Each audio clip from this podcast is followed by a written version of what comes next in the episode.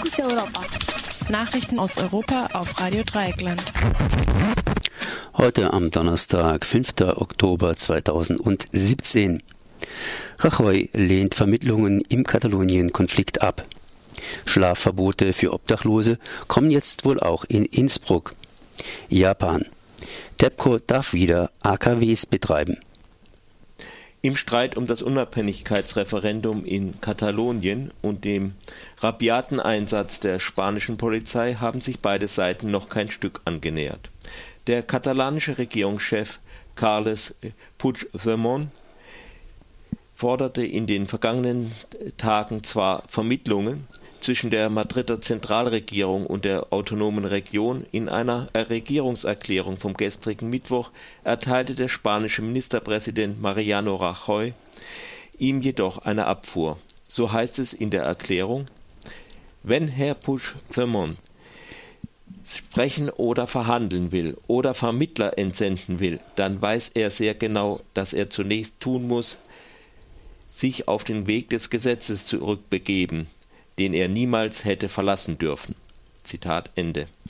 Gleichzeitig mit seinem Gesprächsangebot bekräftigte Puigdemont allerdings auch seine Entschlossenheit, in den nächsten Tagen die Unabhängigkeit Kataloniens auszurufen. Seine Regierung werde keinen Millimeter von ihrer Verpflichtung abrücken, so Puigdemont. Ein Vermittler oder eine Vermittlerin ist aber auch nicht in Sicht. Die EU bzw. Vizepräsident der EU-Kommission Franz Timmermans erklärte noch einmal, dass es sich bei dem Konflikt um eine innerspanische Angelegenheit handle und die EU daher nicht vermitteln werde. Auch in Innsbruck soll nun das Übernachtungsverbot für Obdachlose in der Innenstadt kommen. So beschloss es der Senat der Stadt mit drei von vier Stimmen.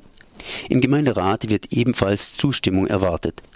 Dies liegt daran, dass das von der Oberbürgermeisterin Christine Opitz-Blörer Partei für Innsbruck FI bereits 2016 geforderte Verbot nun auch von der ÖVP und der FPÖ mitgetragen wird. Der Entschluss der rechtspopulistischen FPÖ, sich dem Verbot anzuschließen, ist hier entscheidend.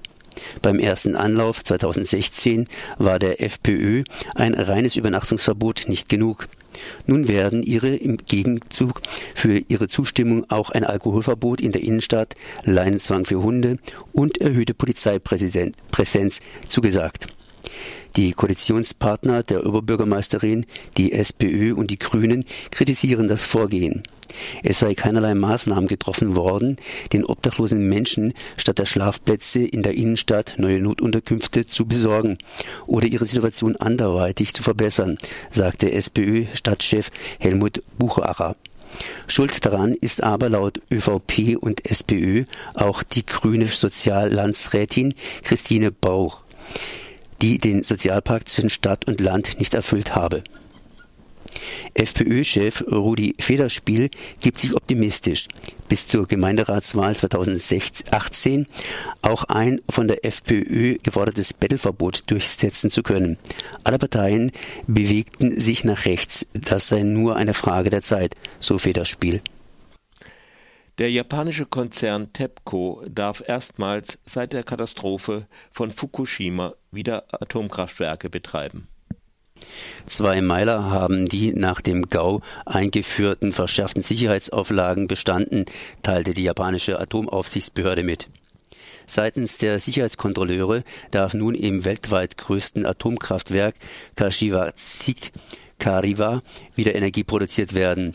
Allerdings steht noch die Erlaubnis der betroffenen Kommunen aus.